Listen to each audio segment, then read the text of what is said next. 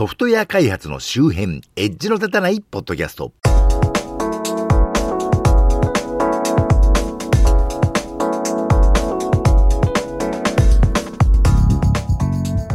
コンピューターで楽しいことをしたい人、そして、前にも言いましたが、私、今年50歳にノミネートされておりましてね、最近髪の毛が白髪と薄毛が目立つようになってきたので、放置しておくとまあ放置してるなって感じがしてきちゃったので、これ多分髪の毛全体がね、白とかグレーとかになってしまえば問題ないのにねと思って、この際と思ってシルバーにしてみたんですが、なんか色が全然定着しなくて1日で抜けちゃいまして、単にブリーチして金髪になっただけの、なんか変な金髪おじさんになってしまった町田です。このポッドキャストはソフトウェア開発そのものの話題はそこそこに、あまりエッジは聞いていないかもしれないけれど、ソフトウェア開発と関係あるようなないようなお話を、あまり角が立たないようにのんべんだらりんとしていこうという番組です。さて、この番組では情報セキュリティ、サイバーセキュリティの話題をするときには、基本的には中小企業の上司さんに伝わるようにというつもりでやってます。結構セキュリティ関係の人って技術的にはとんがった人が多いので、やれ、ポッドキャストはもちろんですけど、IT 系ウェブサイトの記事にしても、それこそ IPA のセキュリティ情報のね、サイトの情報にしても、すごい技術的な話とか専門用語が飛び交ってて、なかなか意味が分かりづらいというかね、敷居が高いというのがあると思うんですよね。で、まあ私自身はね、そんなにすごい人ではないんで、あの、もうちょっと身近だったり単純に個人レベルで興味の湧きそうなお話をしようと思っているんですけど、4月8日にこういう記事が例によって NHK のサイトに載っていました。NTT グループロシア系会社のソフトウェア、取引やめる方針、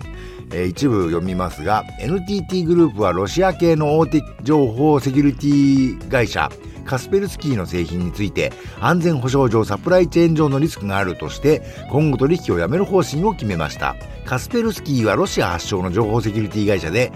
世界30カ国以上に事業所を構え、コンピューターウイルス対策のソフトウェアなどの分野で世界で4億人以上の利用者を持つとしています。この会社をめぐっては、アメリカの FCC 連邦通信委員会が先月25日、安全保障上の脅威になるとして、企業が政府の補助金を使って製品やサービスを購入することを禁止するリストに追加したと公表しました。ということだそうで、まあ、カスペルスキーのセキュリティソフトって私使ったことないんですけどね、この会社のウェブサイトに載ってるサイバーバーツリーと、えー、リアルタイムマップってのは結構見てまして、マウスでグリングリンできる 3D の地球儀でね、あの、世界各地がどの程度サイバー攻撃を食らっているかリアルタイムでレンダリングしているものでして、内容はよくわかんないとしてもね、見てるだけでちょっと面白いものなんですけどね。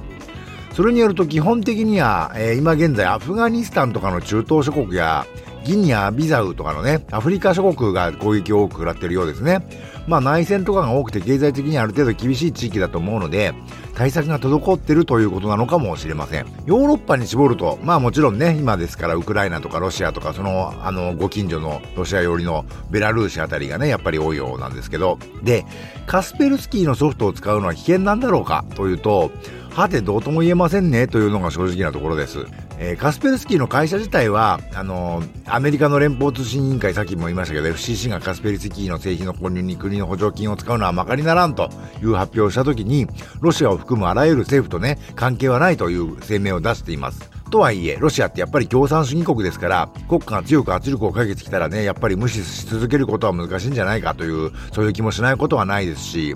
まあ NTT グループはね、日本国内の通信の機関語になってる会社ですから、毎日に備えて使うのやめようっていうのはね、まあ正しい判断だと思うんですけどね。とはいえ、今導入しちゃってる中小企業さんとかね、個人の方とかって、これ使い続けていて大丈夫なんだろうかという不安はなくはないと思うんですけど、まあ大丈夫かどうかなんてのは私にもわからんことであって、まあどう考えるかなんですけどね。何せ今、あの、私ら日本も含めて西側諸国の風潮としては、プーチンが悪者だと、とんでもない大役人だってなってますんで、やっぱりね、そのロシアの製品を使うのは印象が悪いわけで、まあはっきり言って個人レベルだったらね、Windows だったら OS 標準でついてくるマイクロソフトディフェンダーで十分じゃないのと私は思ってますけどね。当初はね、あの、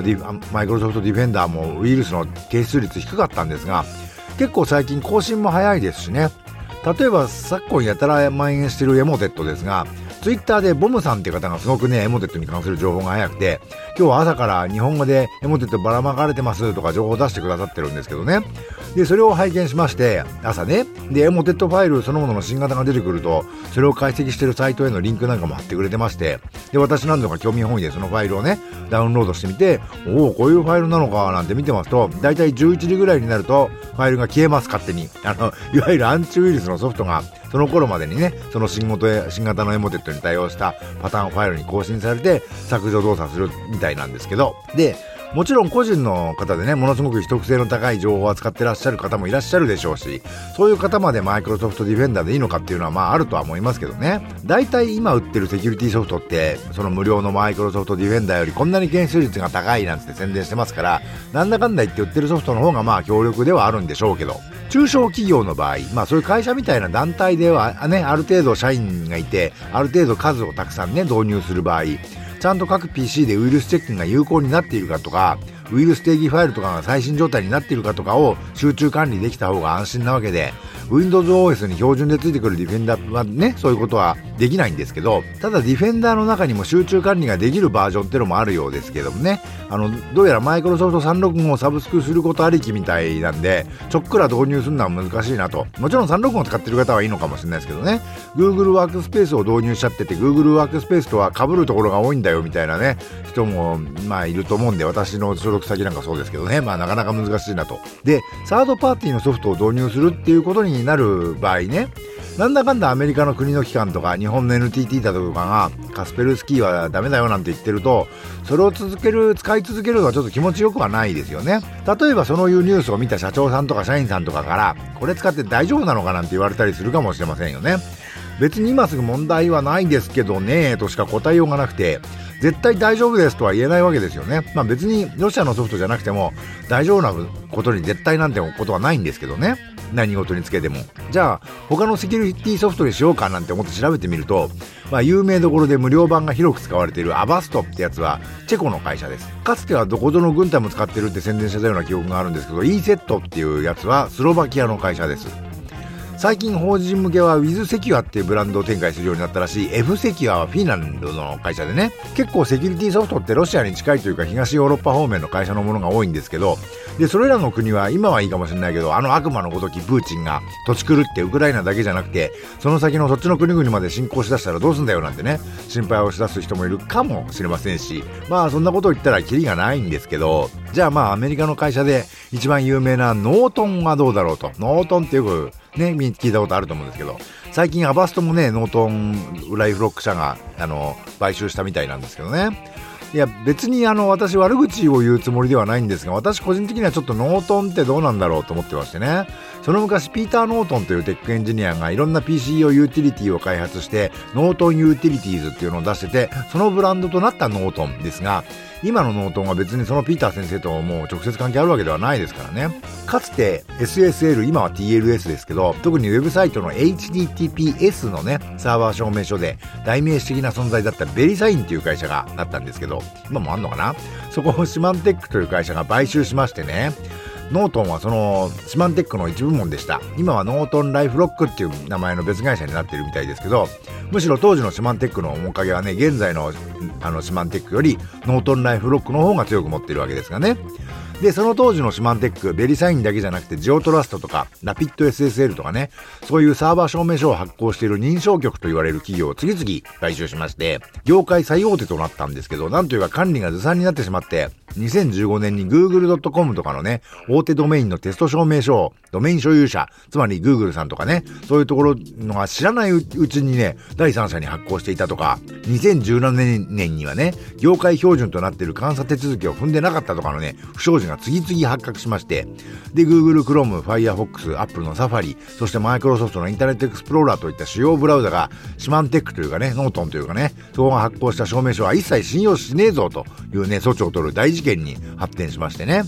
結果、シマンテックのその認証局部門がまとめてデジサートという違う会社に売却して、つまり諦めちゃったんですね。一応サイバーセキュリティの会社がデジタル証明書をちゃんと扱えなかったというね、結構な失態だったんですけど、まあ今はその部門ごとなくなっちゃったというかね、デジサートに売っちゃったんで、関係ないっちゃないんですけど、個人的には結構印象悪いなーってのはあるわけです。じゃあ日本の会社はどうなのかと。有名どころではトレンドマイクロという会社がありますね。これはあのー、国産日の丸企業だってな感じで結構してますし、一時は割と政治家の方とかね、国の機関だとかもね、トレンドマイクラをの意見を重用してたという印象の時期もありましたけど、このトレンドマイクロさんという会社も結構不思議な会社でして、どうやら最初はアメリカ・ロサンゼルスのシリコンバレーの外れあたりに会社ができたようなんですけど、台湾の方が創業したようでね、その後、本社は台湾に移されたようなんですけど、で、有名なウイルスバスターを日本国内で販売するようになって、日本ではリンクっていう会社が扱ってたんですが、そのリンクがトレンドマイクロを買収して、親子関係が逆転して現在に至るようです。その後ソフトバンクの資本が入ってだいぶ大きな会社になっておるんですけどね。というわけで日本のナショナル企業ですみたいな感じかというと、いや、そうでもないんでは？あとアメリカとかね、台湾とかも関係してるし、よくわかんないなっていうのがね、正直なところで、私自身は別にそんなことにね、こだわりはないんですけど、トレンドマイクロさんのことをどういうふうにね、あの、ナショナル企業だみたいに扱ってらっしゃる方っていうのは割とお見かけするんですよね。日本の会社だからセキュリティ関係に信頼がおけるみたいなね。その考え方だとすると、いや、もしかしたらちょっと違うかもよという気は結構するところがあります。そんなわけで、こう目立った国際紛争がね、先進国同士で起きちゃうと、国際色豊かというか IT の分野ではいろいろな外国製品を使うのは当たり前だったわけでね、今まで。急にどうなのよって話になってきちゃうわけですね。少し前にアメリカが中国のファーウェイをやたら目の敵にしてすごい勢いで追い込んでましたけどね、この番組でも紹介しましたけど。まあ言い方は悪いですが、アメリカってのは常に戦争してるような国ですから、こうしとらいまいちピンときてなかったんですけど、こうロシアやばいのでは、ロシアやべえんじゃっていうね、話になってくると、急にね、あ、そういうことかなっていう気もしてきますよね。つまるところ、じゃあどこのを使えばいいのかっていうと、ここってのはないっていうのが正直なところだと思うんですよ。結局、あの、対外的に問題なさげなところ、特に中小企業だとね、大手の取引先みたいなところもあると思うんで、そういうところから渋い顔されないようなってことになってくるんだと思います。なので私的には別に現状カスペルスキーを使ってるからって問題があるわけではないとは思うんですけど、取引先がね、ロシアのなんて使ってるのなんて言ってくるようなところだと、まあ具合が悪いなと。それって差別じゃないの？っていう気もしないでもないんですけどね。あと今のところは問題になってるという話は聞こえてきませんけど、ロシア企業はね、あの、ロシアの国が今経済制裁を食らって、あの、他の国とほと、あの、西側の国と全然取引できなくなっちゃってる真っ最中ですから、事業継続性はどうなんだろうっていう観点も出てきますよね。日本法人は良くても本社、本社でね、本国の本社が苦しくなってくると、まあ結構厳しいところもあるんじゃないかなと。まあそういう私は個人ではね、インターネットルーターは TP, TP リンクのを使ってますし、スマホはシャオミだし、中国企業のね、コスパの高いのを使ってるわけですが、TP リンクさんのルーターってのはたびたび問題が指摘されているのは事実で、以前2017年には Wi-Fi 中継機が福岡大学の NTP サーバー、これも様々な歴史のあるサーバーなんですが、そこに大量のアクセスをしていて大変な迷惑をかけていたらしいというね、のがありました。NTP ってのは時計を合わせるためのものなんですけど、単にインターネットにつながっているかどうかを確認するためにそのサーバーへのアクセスを使ってて、しかも TP リンクの製品はたくさん世の中に出てるわけですから、それがみんな一つの大学の一つのサーバーに大量アクセスしてるなんつったら大変な迷惑なわけでね。最近も今年の3月ですね、TP リンクのリルーターの比較的上位機種が搭載しているセキュリティ対策機能、ドイツのアビラというね、企業のウイルス対策機能らしいんですけど、そのアビラのサーバーに大量にデータを送信してるなんていうことが発覚しましてね。このあたりは何らかの情報漏洩やらスパイ行為を意図的にしているというよりは、多分バグみたいなものなんだと思うんですけど、ちょっとこういう人んちの大学のサーバーで死活監視してるとか、そもそも意識の問題としてどうなんだろうっていうのはありますよね。まあ私の自宅ルーターはその辺の機能を持ってないやつなんで、まあ問題なかろうと思ってずっと使い続けてますんで、まずお前の意識はどうなんだっていうのはありますけどね。で、シャオミのスマホ、これも以前疑問が呈されたことがありました。どうもなんか不審な通信をしているんじゃないかということで、リトアニアの国防省からそういう報告書が出たことがあります。もちろんシャオミはね、それに対して反論を表明しましたし、その後、ドイツの情報セキュリティ庁はね、そういう問題はないという発表をしたそうなんですけどね。まあ、ロシア以上に中国はそういう何か IT 機器に仕掛けてそうっていうイメージはありますし、実際その昔レノボのノート PC には何やら仕掛けてあったということもありましたんで、安くて性能のいい機器がね、世界中を席巻しているわけですから中国製は。不安に思う国家機関があるというのもまあわかる話です。じゃあ結局どうしたらいいのと。やっぱ少し高くても同盟国であるアメリカとかね、EU の製品を使うべきなんかいと。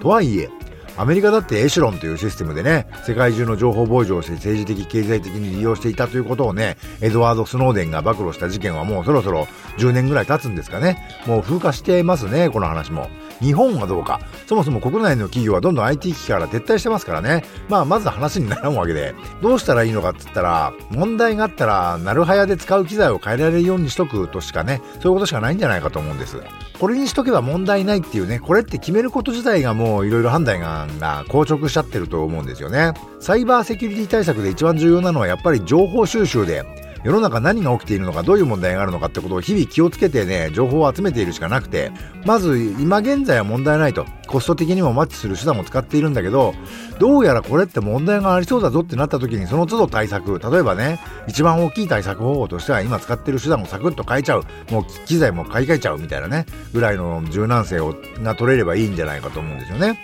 特定の手段や機材に依存すること自体がよろしくないと思うんですよ。そういう意味ではあまりお値段の張るようなものを使うと乗り換えにも大変になってくるので、自分のね、経済事情にマッチしたもの、そしてなるべく大規模でないものを選んで、必要ならば取り替えの効く方法を選んでいくっていうのが私としてはいいんじゃないかと思うんですけどね。なのでまあ過去に指摘はあったけれど、とりあえず今現在は Xiaomi のスマホは問題ないとされているし、あの TP リンクもそんな自分で使ってるのは問題なものですし、まあ、万が一使っちゃダメってなった時に科学的なダメージがね、あの、低い方がいいかなという言い訳をしながら私は相変わらずね、中国製の製品を使っていますが、もちろんこれを聞きのあなたが国家機密を扱うような方だったり、それまででなくてもね、あのー、所属されている企業とかにとって重要で機密性の高い情報を扱っているような方だったりすると、私と同じ判断基準じゃダメでしょうけどね。それぞれ身の丈に合った方法ってのを柔軟に選んでいくしかないんでしょうな、というのが私の考えです。そんなわけでなんか結局ね、結論出ないじゃんって話なんですが、結論出ない話なんですよね。今は本当に世界情勢も含めてそういう状況だと思います。大事なのは柔軟性かなと。まあ、言うはやすしでなかなか難しいことですけどね。というわけで今回のお話の情報元はや関連情報はショーノートからリンクを貼っておきます。今回の配信は https コロンスラッシュスラッシュ noedge.matchy.net ノンエッジ .match.net スラッシュ178からご参照いただけますよ。当ポッドキャストは Apple Music、Amazon Music、Google Podcast、Spotify 他で配信中です。Twitter や Facebook ではハッシュタグのたた、ひらがなですが、それで、えー、追っかけてみてくださいねと。ご意見やご感想もハッシュタグのたたでお待ちしておりますよ。というわけで、ではまた。